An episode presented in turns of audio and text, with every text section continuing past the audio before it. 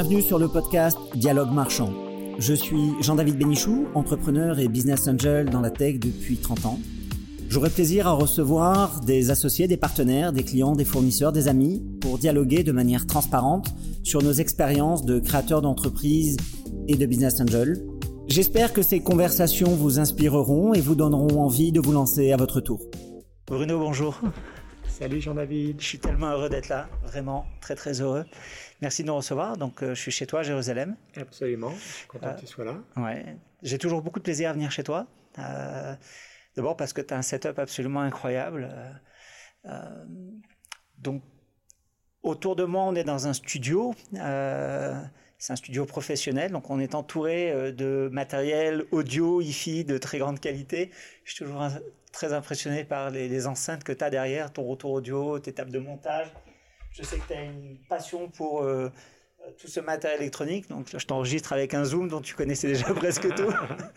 Euh, et donc, merci euh, de, nous accueillir chez toi, de m'accueillir chez toi pour cet épisode numéro 2 de Dialogue Marchand. Toujours une conversation avec un entrepreneur qui a beaucoup de vécu, que je connais bien. il se trouve qu'on a aussi une relation d'entrepreneur puisque j'ai le plaisir d'être un, un, des investisseurs dans Revelator.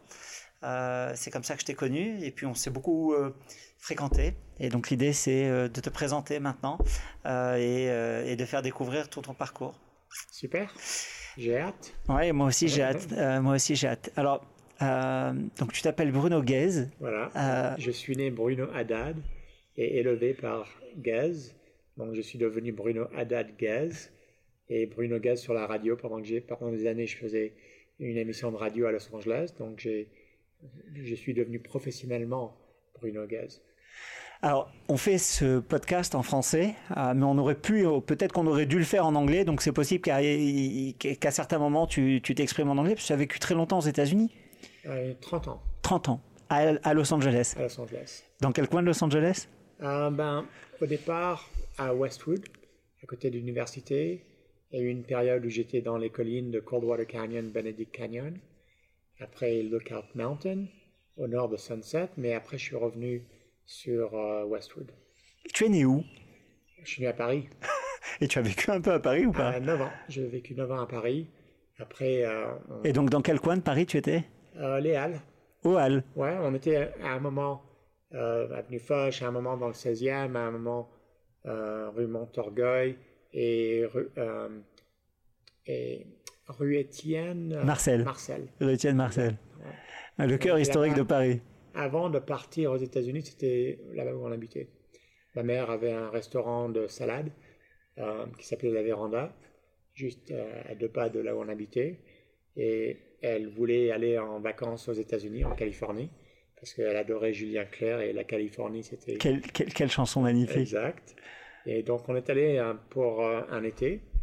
Et on ne voulait pas revenir euh, à Paris après euh, avoir passé trois mois sous le soleil exactement. De la Californie. Et euh, c'était sûr qu'après Yosemite, Los Angeles, c'est, on ne peut pas comparer les années 70. On était cité en 79. Tu es né en quelle année? Je suis né en 69. Tu es né quel jour? Euh, le 7 décembre. Ma mère dit que c'est le 8 décembre. Voilà. Donc c'est 7.5 Et donc comme je suis né le 8 décembre, ça a toujours été entre nous un, point de soudure un peu plus particulier puisqu'on a un an d'écart. Je suis dans 68, mais. Exact, exact. Et donc euh, les années 70 en Californie, c'était autre chose. C'était complètement. Donc nous, on est arrivé en 79. Euh, on a passé l'été à voyager, à apprécier, et on s'est installé. C'est toute une épopée. Et du coup, euh, tu as grandi loin de, de, la famille qui était restée en France? Exact. Donc toute la famille était en France pratiquement. Euh, les grands-parents. Alors parle-nous de ta famille parce que dans ta famille il y a des noms de grands entrepreneurs euh, et donc euh, finalement à quel moment tu as été confronté aux premiers entrepreneurs autour de toi? Et qui étaient-ils? Et est-ce que c'était des, des, membres de ta famille? Exact. Donc si on commence avec mon père Claude Haddad, il avait une boîte qui s'appelait Harriman euh, dans le sentier dans les années 70. Euh, c'était un des premiers à faire euh, les pantalons avec des pattes d'éléphant, qui était très très à la mode à l'époque. David Gaz, mon beau-père aussi, il était dans, dans le schmata, dans le fashion business. Et mon oncle aussi, il avait un magasin qui s'appelait American Retro à l'époque aussi. Et ils ont grandi dans ce métier, dans la mode et... Ah, ils sont originaires d'où? Ce sont des gens qui sont venus d'Algérie, de, Tunisie, de Tunisie? Toute la famille pratiquement de Tunisie. Et euh, ils sont nés là-bas et ils ont émigré en France dans, je sais pas quand ils avaient 15-16 ans peut-être. Et euh, nos grands-parents, mes grands-parents, leurs parents sont nés aussi en Tunisie, une partie euh, en, en, Italie, mais tout autour de la Méditerranée. Tu as eu l'occasion d'aller en Tunisie? Oui. Souvent? Les neuf premières années de ma vie, je passais les vacances là-bas. quoi. C'est dingue. Donc la baie des Singes, Carthage, Sidi Bou Saïd, je connais très bien. J'ai des, euh, des, des, très belles mémoires de, de cette période. Et aussi une dizaine d'heures de films Super 8 à l'époque. Que tu as digitalisé ou pas que Que j'ai digitalisé et puis que on, on, a conservé. Et donc, tu as des oncles, ton père euh, qui, est, qui est entrepreneur. Euh, Tu arrives en, en, Californie, tu as donc 9 ans, 10 ans. Oui. Euh, donc, tu fais euh, tout ton primaire là-bas. Tu fais l'équivalent de, exact. Euh, du collège et du lycée. J'ai appris l'anglais en 6 mois. Euh, directement jeté dans une école et j'ai dû apprendre quoi. Et, euh, et même avant de venir en, Ita en, en, Californie, mon père avait ouvert un magasin sur euh, Fifth Avenue à New York et il avait un, magasin de, pantalons et de mode quoi. Et donc j'ai fait des, des, expériences à New York et en Floride, à Disney World à l'époque aussi, euh, même avant de venir. Donc j'avais commencé à découvrir l'Amérique un peu à 7 ans, 8 ans. Je suis aussi venu en Israël à un moment, je pense que c'était en 76, et avec mon père. Donc on a fait des... J'étais déjà assez euh, euh, multiculturel de nature, et j'avais déjà voyagé en, en, Israël, en Tunisie, en Amérique, et en Italie, donc j'avais déjà une ouverture vers le monde. Oui, parce que tu étais jeune, parce que 76, ça veut dire que tu avais... 5 ans, 6 ans. Oui, oui. Tu, tu, tu, as été exposé rapidement euh, euh, à d'autres paysages, d'autres sons, d'autres langues, d'autres cultures, d'autres cultures. Et je pense que ça, ça a joué beaucoup dans, dans la façon dont je vois la vie. Oui, j'imagine. On va en parler. Ça, ça, va nous permettre de découvrir ton parcours d'entrepreneur et ton parcours de euh, d'homme, euh, tout simplement. Euh, tu as des frères, des sœurs? J'ai une sœur et deux frères. Alors demi, de, demi, demi. Alors il n'y a pas de demi dans la vie. Hein. Non, il n'y a pas de. C'est exactement. C'est ça. Et alors parce que je crois que tes parents se sont séparés? Oui, quand j'avais 3-4 ans et ma mère a, a, s'est remariée avec euh, David, avec Davy David euh, quand on était aux États-Unis, mais déjà ils vivaient ensemble depuis très longtemps. Donc j'ai grandi avec David et Evelyne, ma mère.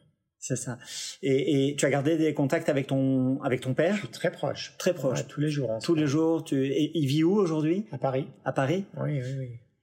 Alors donc comme je l'ai dit, on est chez toi, Jérusalem. Ça fait euh, combien de temps que tu vis en Israël maintenant? 13 ans. 13 ans. Euh, les, premières années de ta vie professionnelle, tu dirais que ça a démarré quand? Ben, bonne question. Je pense que j'ai commencé à jouer de la musique à, très jeune, euh, la batterie, quand j'habitais en France à l'âge de 9 ans. Donc j'avais déjà un, un rythme, j'adorais le rythme. Une fois aux États-Unis, à Los Angeles, j'ai commencé à jouer le piano et euh, la batterie aussi, donc à 13 ans, 14 ans, 15 ans. Mais tu faisais ça en, en autodidacte Tu avais, euh, tu, tu, as eu une formation académique Ça s'est passé comment? Oui, pour le piano, je, je prenais des cours de jazz et j'apprenais l'improvisation et, et j'ai commencé à jouer quoi en fait avec euh, des amis de mon âge de teenagers et on commençait à faire des, des groupes et on jouait ch chez nous quoi. Um, mais comment s'appelait ton band? Wow un groupe à l'âge de 16 17 ans je me rappelle même plus là.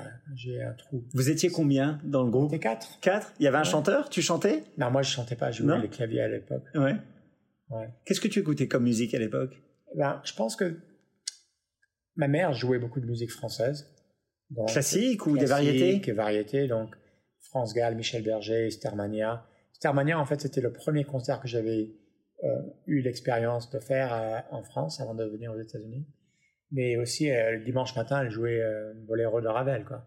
Mais donc ta mère est pianiste, elle est... Non, non, non, mais elle adore la musique classique, Chopin, Ravel. Et quand tu dis qu'elle jouait, elle jouait d'un instrument ou elle mettait, elle, elle, écoutait On écoutait des disques. C'est ça. Donc c'est comme ça aussi que j'ai découvert une appréciation pour collectionner des disques. Et j'en ai plus que 6000 et 15 000 CD et je sais pas quoi faire aujourd'hui Incroyable. Tu as 6000 vinyles. Oui, vinyles. Des 33 et des 45 tours. Complètement. Ils sont où? Ben, storage. Storage. Qu'est-ce que je peux faire avec Et tu sais que là, il y a une énorme vague euh, du néo-rétro qui est revenu. J'ai offert à mon épouse, je sais plus à quelle occasion, une platine où on a racheté des vieux disques vinyles. Tu vois, et puis d'entendre le craquement comme ça de la tête de lecture sur le sillon, c'est juste c'est un truc qui te ramène loin, quoi. Le son analogique a beaucoup de chaleur. Énormément. Je me souviens que le premier disque que je m'étais offert, euh, je devais avoir euh, ouais, peut-être 12-13 ans, c'était à la FNAC à Nice. Euh, J'avais dépensé mon argent de poche pour acheter euh, Shadé. Euh, où il y avait, tu sais, euh, c'est pas Love is King, c'est cette pochette qui était bleue ou euh, et je l'écoutais en boucle quoi. Et je me souviens que mon père, alors on va en parler parce que mon père avait acheté une super en, euh, chaîne stéréo chez JVC et le premier album qu'il a mis là-dessus, c'était Survival de Bob Marley.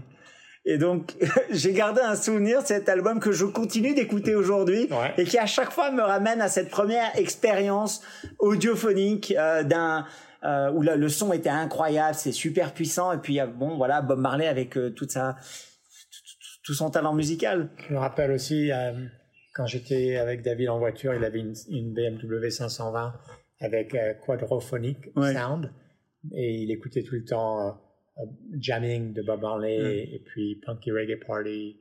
Donc euh, j'ai aussi eu cette appréciation sur le reggae très jeune. Donc tu tu as grandi dans une famille euh, juive pied noir de Tunisie, euh, dans laquelle il y avait déjà des entrepreneurs qui étaient euh, bien affirmés, euh, bien épais, euh, dans Schmates, à cette époque d'or du du sentier, hein, qui a vu tant de réussites fantastiques, incroyables, et pas mal en provenance d'entrepreneurs de, de la communauté juive tunisienne. Euh, es parti aux États-Unis très tôt, euh, vivre le rêve américain en Californie. À l'âge de 9 ans. À l'âge de 9 ans, avec la musique de Julien Clerc euh, en, en, fond d'oreille. Euh, tu as toujours été sensibilisé au monde de la musique, de l'art. Euh, culture. De la culture. Euh, je, donc je comprends que ta mère est mélomane et qu'elle t'a, elle t'a initié à plein de genres différents. Euh, et toi-même, tu as pratiqué des instruments.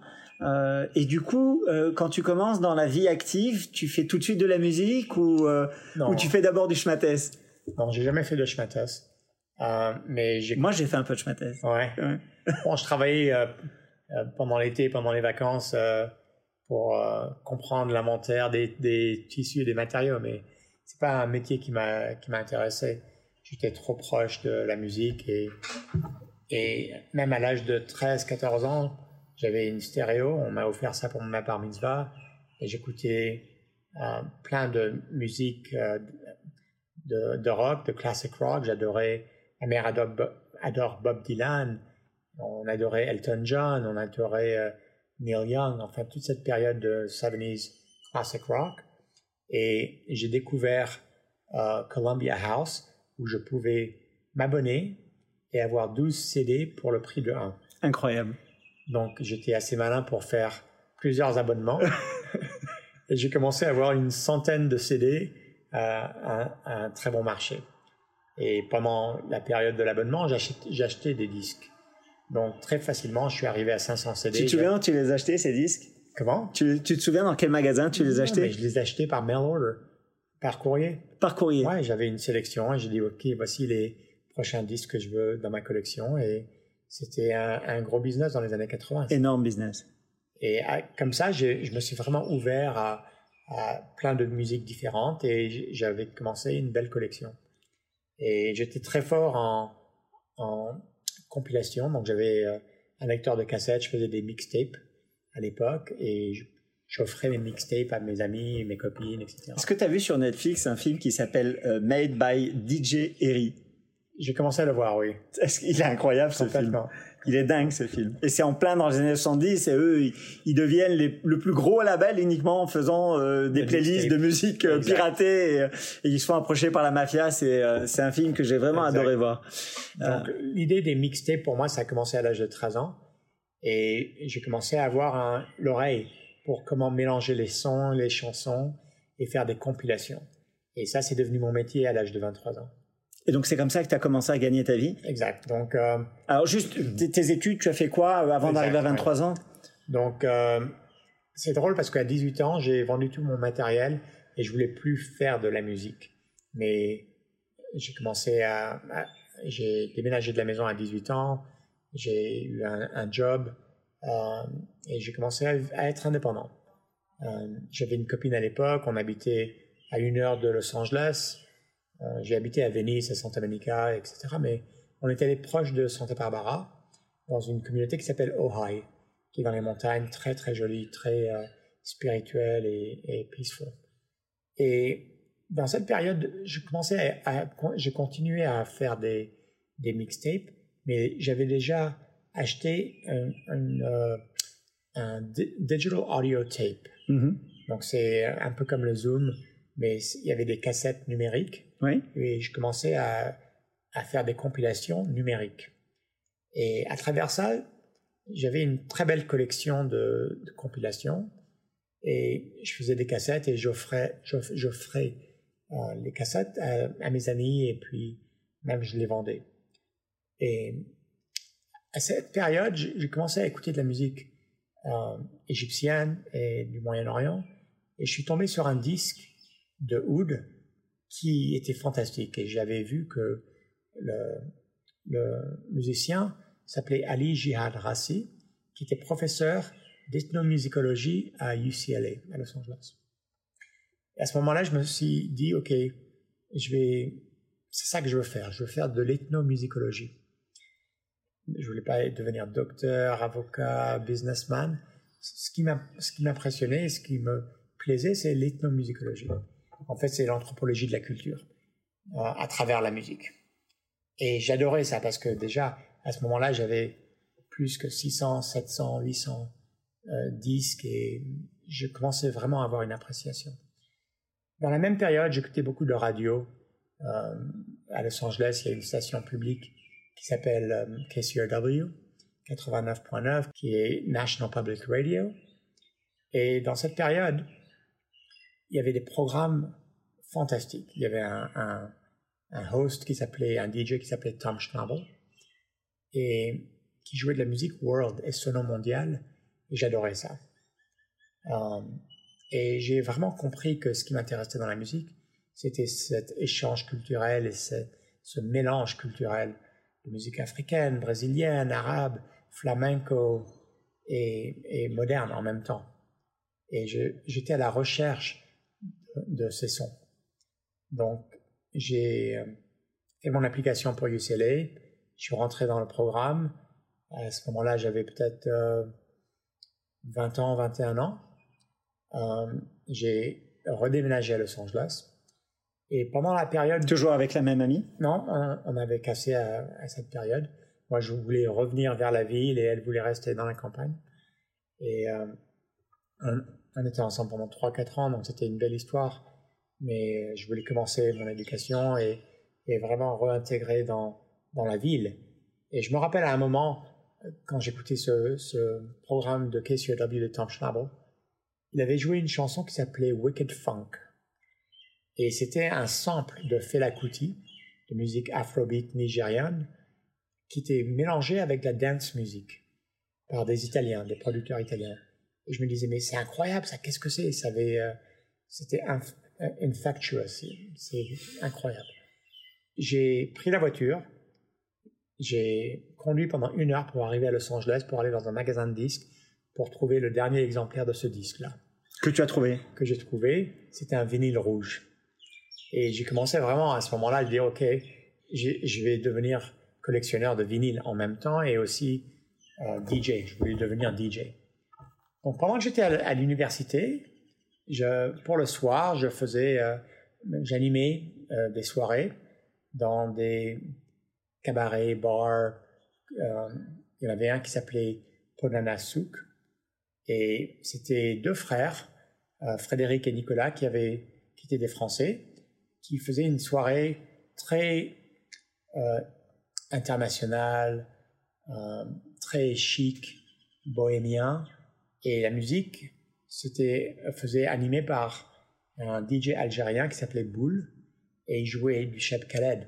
Je te parle de 1989. Ouais, c'était assez précurseur. Exact. Et, et j'étais sur le dance floor et je regardais, j'écoutais, je me disais, mais qu'est-ce que c'est que ça? C'est du rail, mais je ne connaissais pas le rail. Et j'ai commencé à avoir une appréciation pour la musique rail et algérienne. Et je commençais à, vraiment comprendre les sons du Mali avec Salif Keita et du Nigeria avec King Sunny Ade et Fela Kuti et le son tunisien, le son algérien, le son flamenco brésilien. Donc je, je devenais très pointu dans mes connaissances de musique. Pendant la journée, je passais mes heures avec mon digital audio tape, mes cassettes numériques, à enregistrer la collection du club et commençais vraiment à m'ouvrir à toute une série de musiques que je connaissais pas. Et à travers ça, il y avait quand même une, une, une séparation entre ce que j'apprenais à l'école, tout ce qui était académique, ethnomusicologie, et c'était intéressant. J'apprenais les rythmes de musique colombienne et de musique euh, perse, c'était fantastique.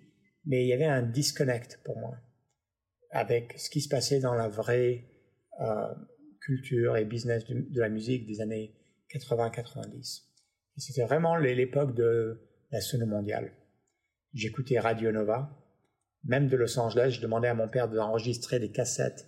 j'écoute encore Radio Nova. Là, on est en Israël. J'écoute Radio Nova. Bah, aujourd'hui, c'est ultra facile euh, avec Internet. Mais et d'ailleurs, euh, à, la maison, si tu viens la prochaine fois, je te montrerai. J'ai toute une compilation des musiques, des, musiques ethniques de Radio Nova. Je, je peux avoir peut-être 20 CD.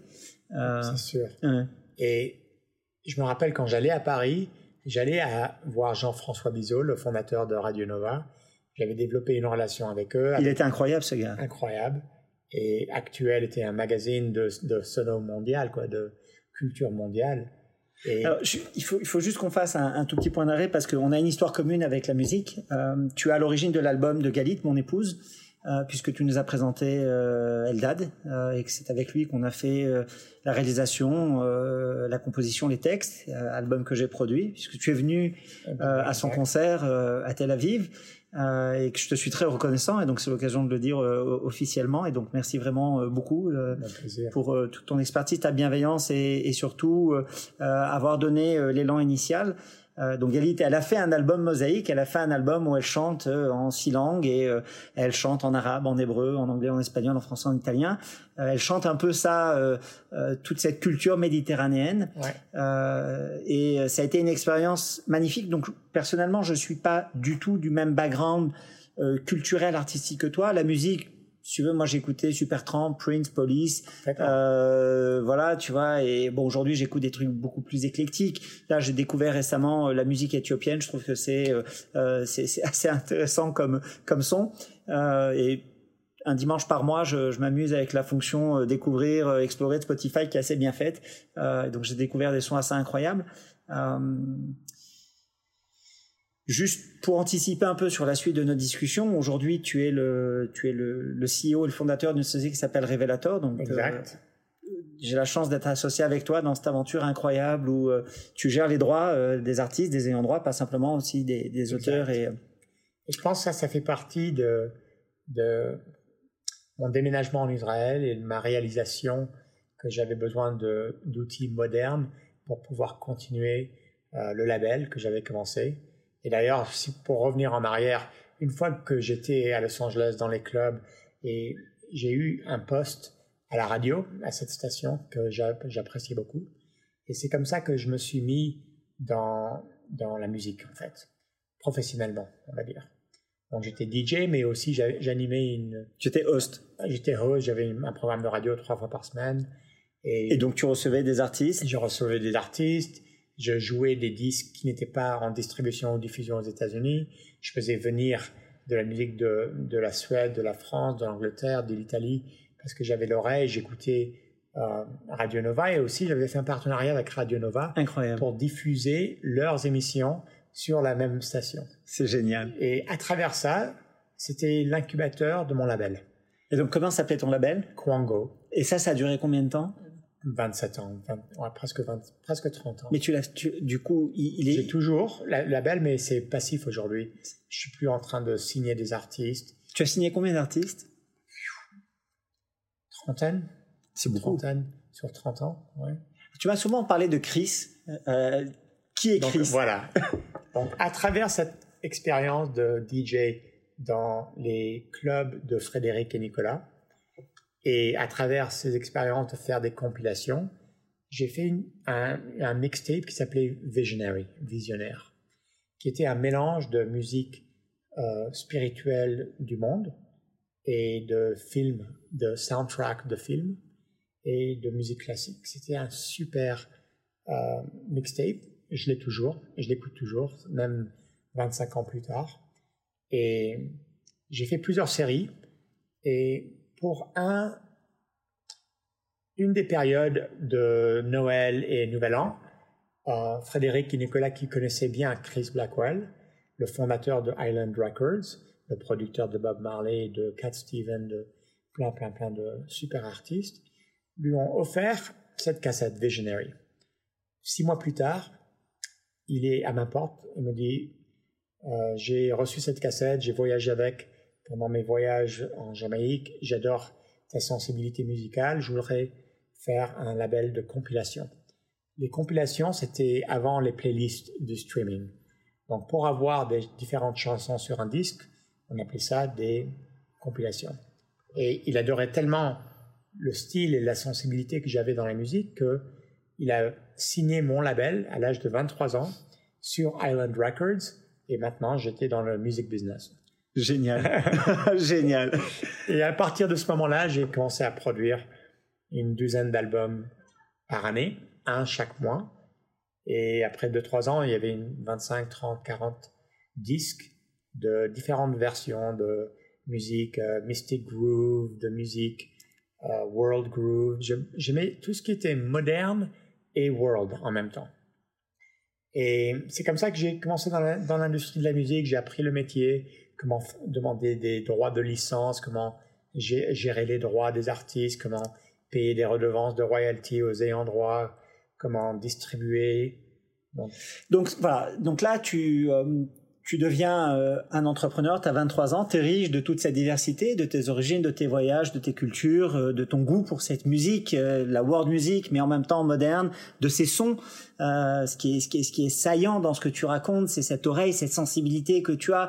Aller chercher un son en Égypte, aller chercher un son en Suède, aller écouter du, du rail, euh, aller écouter euh, évidemment euh, Bob Marley euh, et, et- et de la musique classique. Euh, tu crées un label avec quelqu'un qui est lui-même un producteur connu, bien installé, euh, Cass Stevens, Bob Marley, c'est quand même des- des- des grandes signatures. Euh, et donc là, à partir de 23 ans, euh, tu, tu dirais quoi, de 23 ans jusqu'à 30 euh, Oui. C'est à peu près ça la, la période? Exact. Donc, je commençais, j'avais toujours mon émission de radio. Maintenant, j'avais le label et j'avais le club. On était une bande de DJ qui était qui animait sur la radio, qui faisait des clubs le, le jeudi soir, qu'on appelait Bossa Nova, dans le concept de nou- nouveau rythme. Nova, Nuevo et Bossa rythme.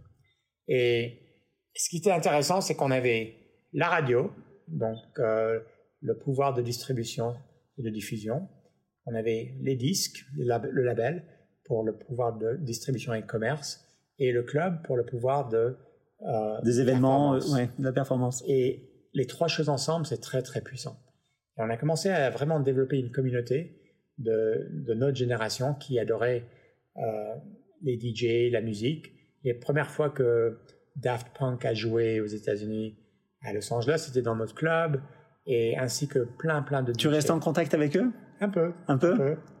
Mais c'est sûr que donc, 30 tu, ans- donc tu connais leur visage. oui, mais 30 ans plus tard, c'est différent, quoi. C'est sûr. Mais euh, et ces expériences-là, ça a duré pendant mes années de 23 à 30. Et je voyageais beaucoup. Je, je découvrais les différentes musiques en Europe surtout. Et de mes découvertes, j'étais devenu acheteur de musique et aussi acheteur de droits.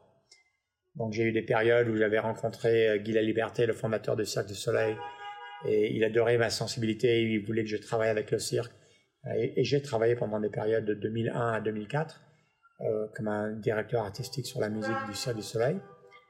Mais toutes ces expériences-là, si tu veux, c'était autour de la musique.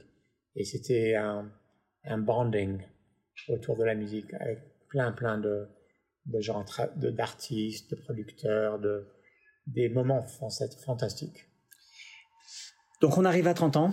Qu'est-ce qui change à 30 ans, Bruno? Ben, je suis allé en vacances avec Guy et une quarantaine d'amis au Brésil pour le nouvel an du millénium. Et on a fêté toute la nuit. J'étais en train d'animer la soirée. On était sur, euh, à 4-5 heures du matin, on était sur le bord de mer en train de regarder le lever du soleil. J'ai eu l'inspiration d'aller dans, dans l'eau, dans la mer, et sans réaliser que j'allais fracturer ma nuque et devenir tétraplégique. Donc à ce moment-là, j'ai plongé dans l'eau, une vague a changé la direction de mon plongeon, ma tête a tapé une barre de sable et j'ai explosé la cinquième vertèbre de, de ma nuque. Et immédiatement, je suis devenu tétraplégique. Je n'ai pas eu de, de, douleur parce que ça avait complètement euh, déconnecté les sensations de mon corps avec, avec mon cerveau. Je suis resté en dessous l'eau à peu près une minute jusqu'au moment où ils ont réalisé qu'il y avait quelque chose qui était problématique et ils sont venus me sortir de l'eau. À ce moment-là, je leur ai dit j'ai mal à la nuque et ils m'ont mis sur le dos, sur la plage. On a attendu 4 heures pour euh, une ambulance le 1er janvier 2000. Euh, et aussi, c'est une période de célébration pour les Brésiliens. Euh, donc, c'était toute une histoire de 24 heures avant que je sois sur une table d'opération pour réparer ce problème. Et opérer sur la moelle épinière et enlever les fragments d'os et de pouvoir passer à la prochaine donc, ce moment-là, ça a vraiment changé ma vie. Euh, et ça a eu des, euh, un impact sur comment je pouvais vivre et continuer ma carrière, euh, comment j'allais continuer à vivre. Mais ce qui est intéressant, c'est que je pense que la musique a eu un impact énorme sur ma vie du point de vue où je pouvais continuer ma carrière avec mes oreilles, avec mon goût, avec euh, euh mon, mon énergie que je retrouve dans la musique, l'inspiration que la musique me donne. Et c'est ça qui m'a aidé à, sortir de ça, quoi, et de pouvoir continuer ma vie. Donc, tu venais de faire 30 ans? Euh, Trois semaines après, j'avais 30 ans. Euh, donc, ta vie est bouleversée. Euh, tu dois te réinventer. Complètement. Tu as vécu euh, tu as failli mourir en fait. Indépendamment du fait que tu t'es fracturé euh, ta cinquième cervicale, tu es resté sous l'eau. S'ils n'étaient pas venus te chercher, tu serais mort euh, noyé. rapidement, tu comprends que bah, tu es dans cet état-là et qu'il n'y a pas d'issue, que tu vas devoir réapprendre à vivre en étant sur un fauteuil.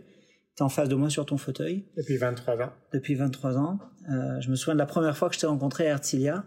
Je savais que tu étais sur un fauteuil parce qu'Audrey Cynthia me l'avait dit. Euh, euh, donc, euh, je me suis intéressé au bonhomme et je m'intéresse toujours au bonhomme. je pense que pour ceux qui nous ont écoutés jusqu'à maintenant, ils pouvaient pas s'imaginer que tu étais sur un fauteuil parce que évidemment, quand on n'a pas l'image et qu'on n'a que le son, ben l'esprit recrée une autre image mentale. Mais non, tu es sur un fauteuil et, et, comme tu l'as dit dans ton malheur, euh, tu as gardé euh, un fonctionnement euh, intact de ta sensibilité musicale artistique et à partir de là, tu t'es réinventé. Euh, et tu t'es réinventé en, en, étant un entrepreneur. alors, quel a été l'impact direct euh, euh, Est-ce que pour ton label, tu devais beaucoup voyager, et puis alors, comme tu ne pouvais plus voyager, tu as dû trouver un autre business Comment tu t'es réinventé? Comment tu es passé de l'un à l'autre en gardant ta passion pour la musique, en restant l'entrepreneur que tu étais et en faisant face à cette immense épreuve que le destin t'a fait traverser pour la surmonter et sortir par le haut? C'est sûr. Donc j'ai été complètement déraciné d'un moment à l'autre de ma vie à Los Angeles. Je me suis retrouvé à, New Jersey dans un centre de réhabilitation et je continuais à produire des disques dans le placard de ma chambre d'hôpital. J'avais acheté un graveur et un lecteur de CD, puis je continuais à faire des, mixtapes et ça, j'ai jamais arrêté. Et ce qui est intéressant, c'est là on parle de 2000-2001, c'est Napster, le numérique arrive, le peer-to-peer, la piracy. Mais ce qui m'intéressait, c'était vraiment tout ce qui était euh, la musique numérique et les technologies numériques. Donc, vu que je ne pouvais plus voyager autant euh, aux Bahamas, en Jamaïque pour, et à Miami, etc., pour les hôtels de Chris, où aussi j'étais le directeur artistique des hôtels. Et à ce moment-là, je me suis dit, OK, ben, je vais commencer à utiliser des digital audio servers, en fait des serveurs de, de audio numérique, où je pouvais avoir euh, un disque dur de MP3 en playlist qui pouvait jouer euh, toute une séquence de playlists euh, programmées à l'heure.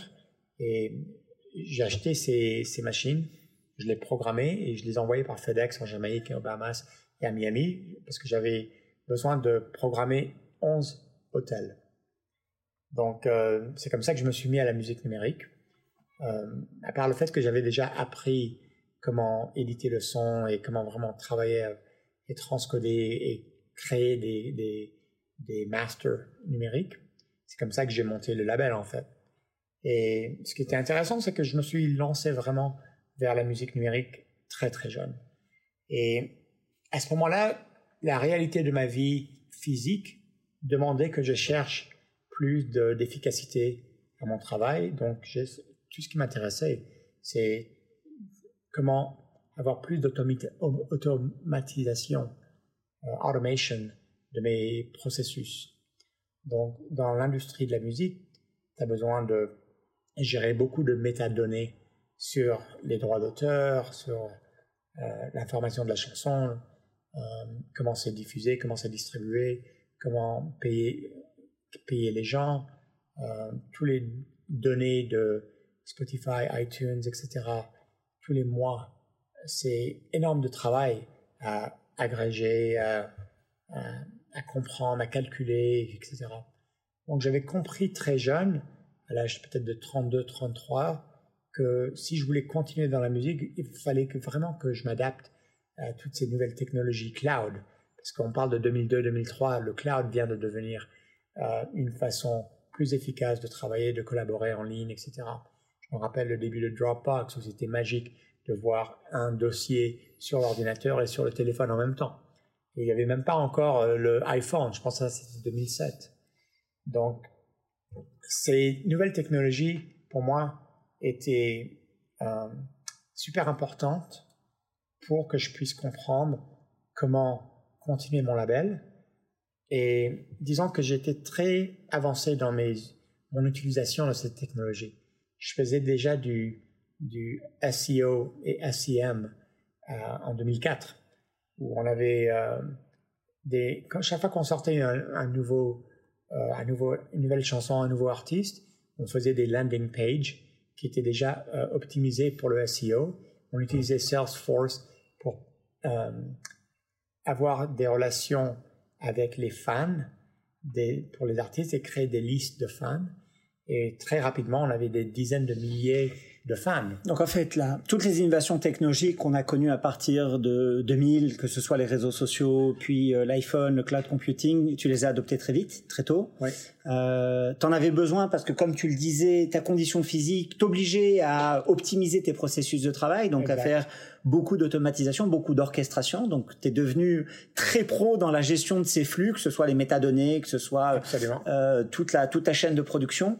Euh, et donc, finalement, euh, tu étais dans une situation où le digital était vital pour toi et, et, et, sa maîtrise était absolument nécessaire à ta réussite. Complètement. Et ça, ça, ça t'a apporté un épanouissement professionnel qui fait que euh, malgré euh, le fait que tu avais une mobilité restreinte, malgré le fait que tu devais gérer un handicap, eh ben tu pouvais euh, avoir cette satisfaction d'être super bon sur la maîtrise des outils technologiques et, d'exceller et donc et de t'en sortir. Et aussi de faire partie de cette nouvelle période de musique numérique et du musique business numérique. Et une fois que on avait, on était peut-être une dizaine de personnes qui travaillaient au label, on faisait quelques millions de dollars par année, on, ça marchait bien, surtout avec tout ce qui était téléchargement et download store de iTunes. Mais en 2007, quand j'ai vu Spotify arriver sur le marché, j'ai bien compris que l'économie de la musique allait changer très rapidement et que ça allait prendre des années pour que le subscriber base, le montant d'abonnés sur ces nouvelles plateformes de streaming allait être suffisant pour pouvoir faire de l'argent dans le streaming. Moi, je, pensais que ça allait prendre 10 ans. Ça a pris plus que 10 ans, hein Complètement. Peut-être presque 15, on va dire. Euh, je ne sais pas depuis quand Spotify est rentable, mais euh, je, crois que ça fait quoi 5 ans au max? Exact. Donc, à ce moment-là, ah, c'était 2009, je me suis dit, OK, il est temps que je prenne moins de risques sur l'investissement qu'on met sur le label et les artistes, parce que je pense qu'on ne va pas faire autant d'argent euh, si le streaming accélère. Et j'avais raison. Et en 2010, j'ai décidé de quitter Los Angeles pour Israël. En fait, je suis venu pendant l'été de 2009. juste, euh, donc, tu es resté combien de temps dans le New Jersey? Le temps d'une convalescence? Trois mois. Trois mois. Et après, tu es revenu euh... Non, après, je suis allé à Los Angeles pour une période où j'ai réalisé que je pouvais plus vivre à Los Angeles et j'ai décidé de passer un an en Israël. Donc, entre 2000 et 2001, je suis venu en Israël. Où? À Jérusalem? Dans le même quartier. Ici. Que j'habite dans une autre maison que mon père avait louée. Puis j'ai fait une période de convalescence ici pendant un an. Ton père, David Gaze David Gaze, oui. J'ai la chance d'avoir deux pères. Voilà, un pluriel de pères. voilà. Euh, qui sont cousins, premier cousin, ah, c'est Germain. c'est une autre histoire. Mais. Euh, c'est une histoire méditerranéenne. Complètement. Tout ce qui est Haddad et Gaze et Koska, c'était des familles qui se, qui se connaissaient, qui, qui se mariaient entre eux. Et, mais à ce moment-là, quand je suis venu après à peu près un an, j'ai réalisé que c'était une des antifadas. Et aussi, c'était le moment. Donc 2000, 2001, c'est le moment où Ariel Sharon est retourné sur le mont du Temple et ça a été la, deuxième intifada, si j'ai bonne mémoire. Exact. Et après, il y a eu le 9-11 mm. avec les World Trade euh, Towers. Qui... Et c'était une période euh, très euh, impressionnante mais je me suis dit que je voulais pas vivre en Israël. Euh, Alors juste en termes d'intendance, euh, donc je sais que tu as un, staff qui s'occupe de toi. C'est un staff de combien de personnes? Trois personnes. Trois personnes euh, qui se relayent, c'est trois fois huit. Oui. Et ça, c'est depuis ton accident. Oui. Donc tu as toujours vécu avec Absolument. avec beaucoup d'accompagnement parce que ta mobilité est très réduite. Tu nous raconteras ton voyage à Paris euh, et, la pub qu'on a fait Elal parce que c'était incroyable et on s'est vu quand tu es venu à Paris. Exact. Euh, et, ça m'avait vachement marqué euh, parce que c'était quand même un c'était un énorme schlep, hein. C'était pas un simple voyage. Hein. C'était assez compliqué. Ouais, c'est assez compliqué. Mais donc en 2001, j'ai décidé de quitter Israël pour Montréal. Et c'est à ce moment-là que j'ai travaillé avec le Cirque du Soleil pendant quatre ans. En 2002-2003, je devais aller à Paris pour un mariage de ma cousine et c'est sûr que Paris, pendant l'été, euh, c'est fantastique. Tu n'as pas envie de, de, de, rentrer euh, dans le froid hivernal de Montréal. Et je me suis dit, OK, ben, je vais juste louer une maison et je peux travailler à distance. Entre 2002 et 2004, j'ai habité à Paris, en rue de la Tour. Et j'ai eu une bonne période euh, à Paris. J'ai fait venir ma voiture qui était accessible et adaptée à mes besoins. Et puis, je pouvais fonctionner assez facilement. En 2004, j'ai décidé de retourner à Los Angeles jusqu'à 2009, 2010. Et c'est là où j'ai continué à, gérer le label. Donc, tu étais à Paris, tu, tu, es, tu habitais à l'époque à Montréal, euh, tu avais quitté Los Angeles parce que tu t'étais rendu compte que tu pouvais plus y vivre. Euh, tu avais fait une année en Israël à une période qui était assez mouvementée. Tu t'es rendu compte que le marché euh, du streaming allait décoller lentement. Et quand est-ce que démarre l'aventure Revelator? Exact. Donc j'arrive en Israël. après, je suis venu pour un le mariage de mon frère en 2009.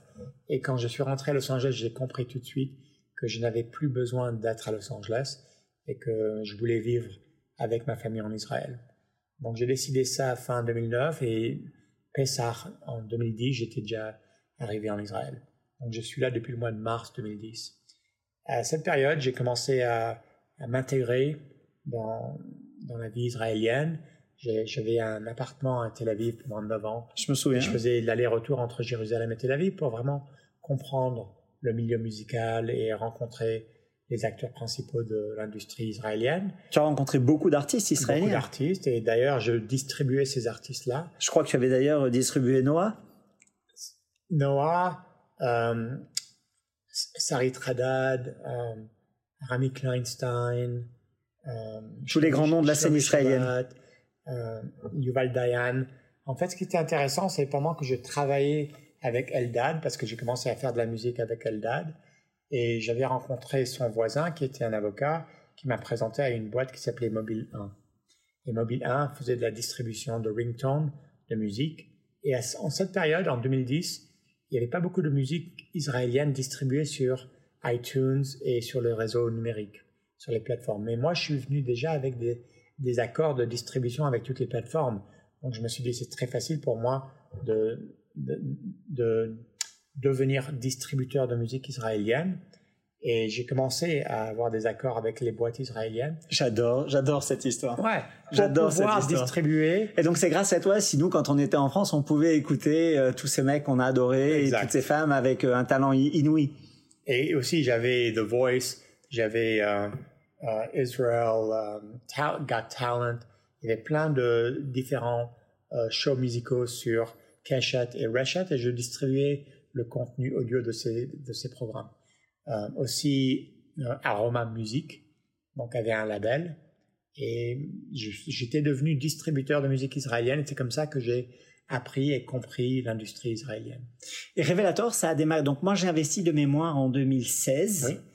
Euh, la société était assez récente, je crois qu'elle avait un ou deux ans à l'époque. Exact. Donc en 2012, j'ai commencé à ouvrir Révélateur. J'ai investi à peu près 1,5 million de dollars de, ton cash perso. cash perso pour pouvoir comprendre à comment créer une plateforme pour gérer le flux de musique que j'avais à distribuer et les redevances de royalties aux artistes israéliens que je distribuais.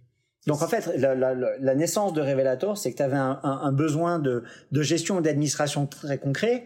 Euh, grâce à ton label, tu as pu distribuer la musique israélienne sur les plateformes de streaming internationales tu recevais en retour euh, des fichiers avec des tas de métadonnées et tu devais euh, calculer euh, les droits et leur redistribution aux ayants droit. Et donc tu t'es dit comment je peux améliorer automatiser tout ça? Puisque finalement c'était la continuation de la nécessité dans laquelle ta condition t'avait mise. Non seulement ça mais j'étais j'étais parti de une boîte de un label avec 10 personnes et une fois que j'étais en Israël c'était moi et l'ordinateur. Ouais. donc j'avais plus un staff pour pouvoir gérer le label. Donc il fallait que ce soit méga automatisé. Et j'avais une vision de comment ces applications web et mobiles pouvaient vraiment aider euh, à la gestion de musique et de rights, de, de droits et de royalties.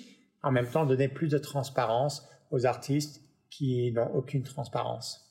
Alors donc ça c'est Révélateur. Euh, D'abord j'adore le nom Révélateur. Est-ce qu'il y a une histoire associée à ce nom-là? Parce que c'est révélateur.com, donc en plus c'est un, un, DNS premium. D'où est venue l'idée? Depuis quand tu avais le nom? Et qu'est-ce que ça voulait dire? Donc je pense que ça c'est venu en 2013-2014.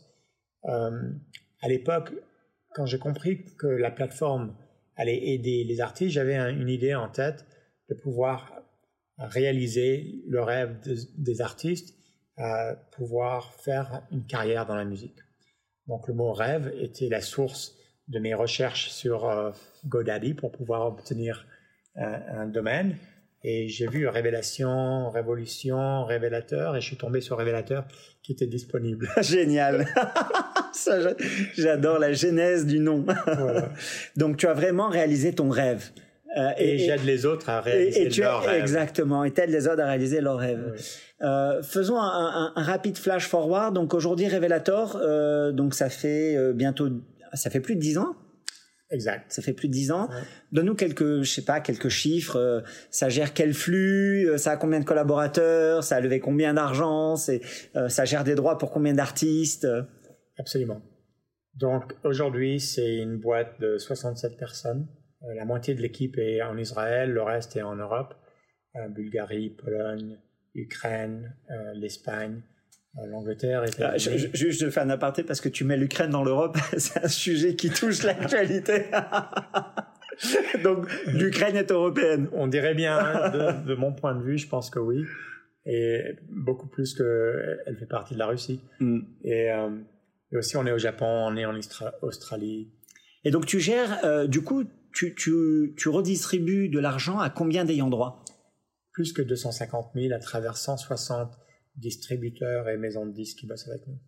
Et donc, euh, tu fais partie de ces entreprises qui a accès à énormément de data. Euh, et donc, tu as une connaissance intime de euh, ce que les gens écoutent en fonction de leur âge, peut-être. Je ne sais pas si ces données figurent dans les métadonnées, de leur situation géographique.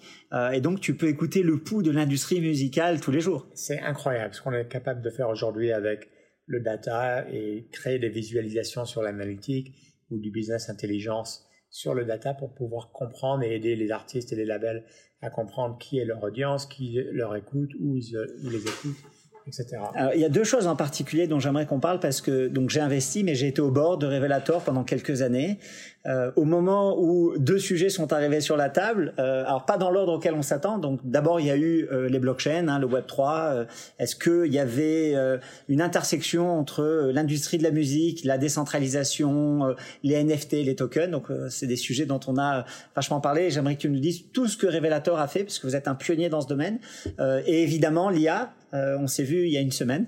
Entre-temps, on a créé un nouveau groupe WhatsApp euh, avec un autre confrère euh, euh, dingue de musique qui est un spécialiste de l'IA, Benoît, qui se reconnaîtra. et donc, à ce moment-là, je crois que c'était en 2016, hein, on a commencé à réfléchir à quel est l'impact de la blockchain sur l'industrie. Et donc, aujourd'hui, en 2023, qu'a fait Revelator et quel est l'impact réel que ça amène? Ben, C'est une histoire qui est assez intéressante parce que euh, Ethereum a, été fondé en 2014. Donc tout de suite, j'avais compris que le concept d'un smart contract pouvait automatiser et vraiment euh, simplifier la gestion de droits et de royalties. Et ça m'intéressait beaucoup. Donc en, 2016, j'ai commencé à faire des, des proof of concept autour de l'utilisation de smart contracts pour gérer les droits et les paiements. Et j'ai compris tout de suite que c'était le futur de l'industrie de la musique parce que un des plus gros problèmes pour l'industrie de la musique, c'est la gestion de droits et la gestion de et le manque de transparence dans les paiements et redevances vers les ayants droit. Donc en 2016, on a, quand on s'est vu à cette conférence, on s'est dit mais peut-être que le futur en fait, c'est de faire un exchange sur les droits musicaux. Et c'est quelque chose qui m'a intéressé depuis cette discussion. Maintenant, le marché. On l'avait appelé MEX. Exact. Music Exchange. Exact. Maintenant, ce qui est intéressant, c'est que le marché n'était pas encore prêt.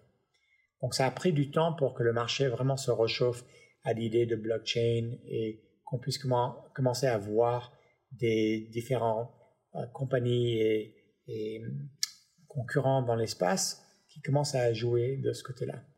Mais en même temps, il y a un problème régulatoire sur les droits et sur la sécurisation de droits. Donc, j'ai bien compris ça euh, même en 2016 et je me suis dit, c'est pas le moment de lancer un exchange, mais c'est plutôt le moment d'investir dans l'infrastructure qui, va pouvoir vraiment être euh, derrière cette force de transformative de l'industrie. Donc en 2018, on a commencé à développer un, wallet, euh, un digital wallet, qui est aujourd'hui le seul wallet application mobile pour pouvoir recevoir des royalties en stablecoin euh, et de pouvoir offrir une expérience utilisateur. Alors, sur, sur, les 25 millions que tu traites, il y en a combien qui passent par du wallet en stablecoin aujourd'hui? C'est très, c'est très nouveau. C'est très nouveau. C'est très nouveau. Donc c'est pas zéro, mais c'est peu. C'est 100 000 dollars peut-être. D'accord. Donc ça, au moins ça a démarré. Oui, mais on est toujours en phase d'adoption. Parce que même si on a commencé le travail de construire une plateforme de smart contract en 2018, en 2019, on a commencé à travailler avec les sociétés de droits d'auteur pour la tokenisation de droits de performance. En 2020, avec Universal sur les droits mécaniques. Et en 2021, on a euh, pris 1,3 million de dollars pour créer une plateforme de micro-gestion de financement sur les comment vraiment donner de l'argent beaucoup plus rapidement aux artistes sur les royalties qui vont venir dans 30, 60 jours, 90 jours. Et maintenant, on était en 2022 c'est sûr qu'on a eu, on est passé à travers cette période de Covid. Et surtout, ce qui est intéressant, c'est que en 2022, on est toujours dans une période bull market sur les NFT. Donc le, NFT commence à prendre forme, le musique NFT commence à être un nouveau format. On se retrouve aujourd'hui en 2023. Maintenant, c'est sûr que l'industrie a commencé à investir dans ces technologies blockchain et on se retrouve à avoir la meilleure infrastructure, les meilleures applications pour ça. Alors ça m'amène euh, très naturellement euh, à l'industrie de la musique générative, puisque finalement euh, les IA permettent de composer, de fabriquer des duos parce qu'on a synthétisé la voix de tel ou tel artiste. On discutait avec Benoît par WhatsApp, il disait que étrangement le timbre de voix d'un artiste ne fait pas l'objet d'un droit spécifique. Euh, et donc il y a une espèce de vide juridique. Euh, et donc comment tu vois l'avenir de la musique générative et comment tu vois l'intersection de cette industrie du contenu audio euh, avec la finance décentralisée, le Web 3 Je pense que les smart contracts et la blockchain, c'est un médium fantastique pour pouvoir sécuriser, protéger et monétiser les droits. Dans le contexte de la musique générative, je pense qu'on va se retrouver vers des, voice owners et voice users, où les artistes pourront offrir leur voix et, offrir des licences de droit et la co-création, en fait, ce qu'on appelle les derivative work, euh, vont devenir euh, les nouvelles façons dont les fans et les, la nouvelle génération de, de, musicaux euh, pourront remixer, retravailler et, ah. rediffuser des nouvelles chansons sur des bases et des sources originales d'artistes. Ce qu'on entend dire beaucoup, c'est que ces outils incroyables euh, vont permettre à tout à chacun de devenir artiste. En fait, c'est euh, la barrière du talent euh, ou du don qui tombe, et chacun qui a une idée peut, avec ces outils, ben, contribuer et donc produire du contenu musical. Par exemple, j'ai une, une oreille catastrophique, et donc je chante terriblement faux. Euh, il y a des sons que j'aime, donc je suis sensible à certaines mélodies et, et je me dis bah tiens c'est marrant, euh, je sais pas jouer d'un instrument, j'ai aucune aptitude musicale, mais peut-être que là je peux m'amuser parce que un clavier, euh, du code, ça je comprends, euh, euh, de l'orchestration je comprends et donc je me dis tiens pourquoi pas moi? est-ce que tu penses que ça ça va être mainstream et est-ce que tu penses qu'on va voir soudainement le nombre de créateurs, ben je sais pas quintuplé, décuplé ou pas? Tout le monde est un créateur aujourd'hui. Oui, c'est ces outils permettent à la création et à la co-création. Ce qui manque aujourd'hui, c'est l'infrastructure de droit, de licence de droit et de monétisation de droit. 1000%, d'accord avec toi. C'est ce qu'on a construit. Oui, et c'est ce que tu construis, et c'est ce que, c'est ce que construit Revelator. Euh, Revelator a levé combien d'argent depuis euh, son origine? On a levé 12 millions de dollars. Et euh, c'était un parcours intéressant. Euh, on, on, a eu pas mal d'étapes qu'on a franchies. Complètement. Ouais. Mais je pense que l'industrie israélienne ne comprend pas la musique ou l'industrie de la musique, donc les ventures capitalistes ne sont pas chauds pour investir dans la musique. Euh, mais on a quand même réussi à, lever 12 millions de dollars. Je pense que la vision, euh, l'exécution, les produits, les applications qu'on a sont top. Et, euh, et, aujourd'hui, l'intersection de musique et Web3 est quelque chose que tout le monde comprend. Et je pense que tout le monde voit un futur que j'avais déjà vu il y a 5-6 ans. Bruno, euh, notre, notre conversation, notre échange touche à sa fin. Euh, euh, tu sais que j'ai toujours euh, beaucoup de plaisir à venir te voir euh, parce que c'est toujours extrêmement enrichissant. Euh, qu'est-ce que tu voudrais partager avec nous sur ce que tu as appris de ce parcours entrepreneurial chahuté face à une très grande adversité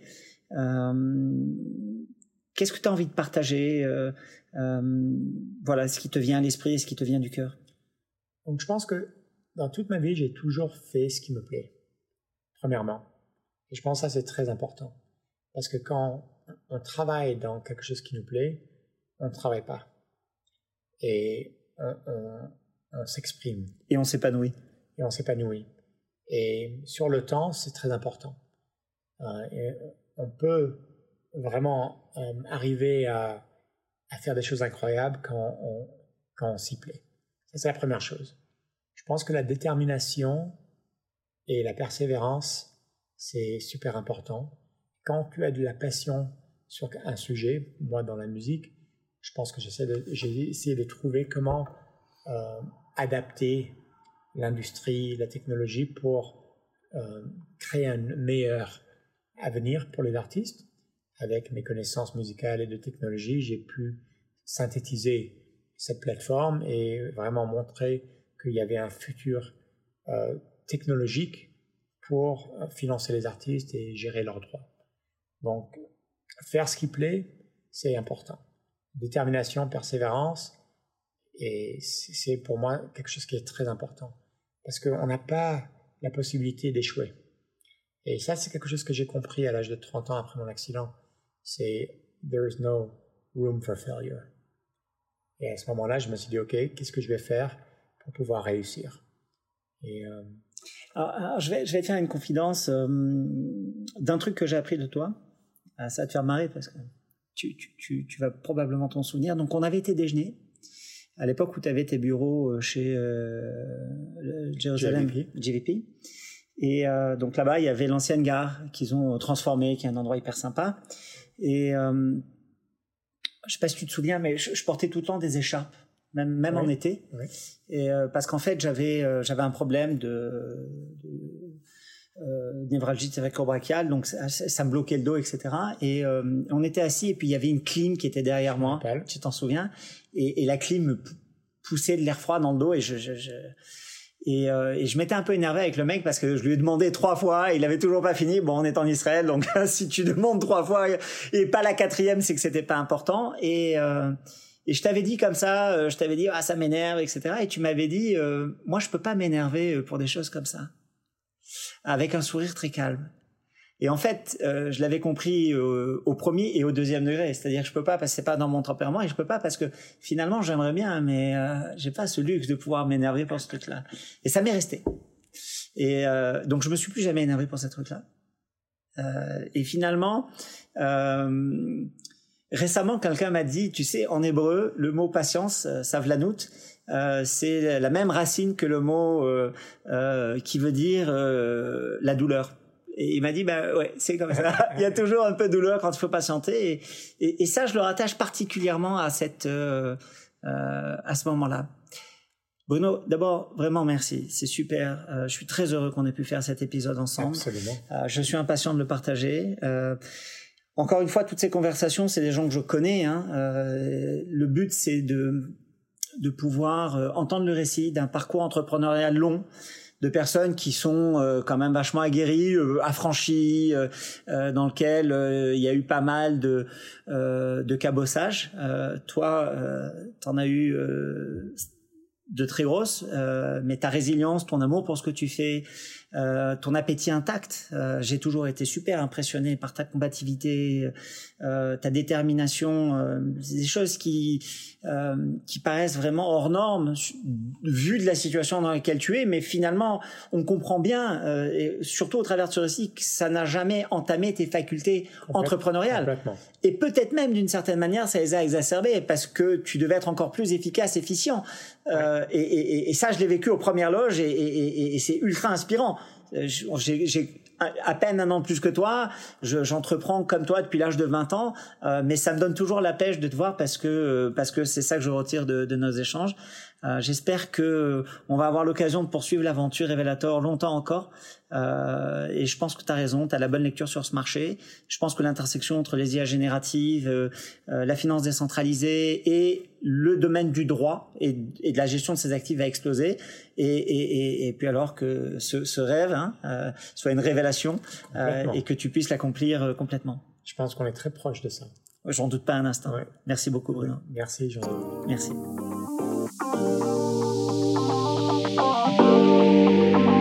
You.